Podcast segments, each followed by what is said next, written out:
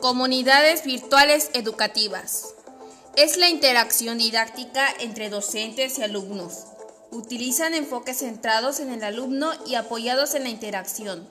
Se pueden plantear desde entornos digitales con perspectivas colaborativas y de construcción del conocimiento, rompiendo las barreras geográficas y físicas.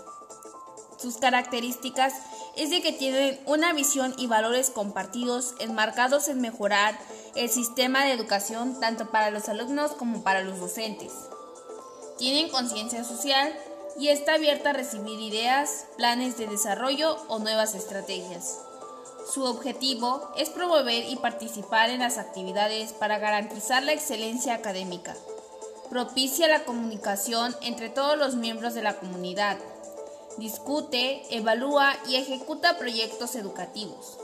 Sus ventajas es que es posible conocer e interactuar con muchas personas en todas partes del mundo. Se puede encontrar con muchos puntos de vista diferentes sobre algún tema. Puedes compartir muchas cosas personales o conocimientos que a otros les pueda servir. Permite recibir retroalimentación constante. Las nociones de tiempo y espacio no existen y las diferencias sociales y raciales se reducen a nada.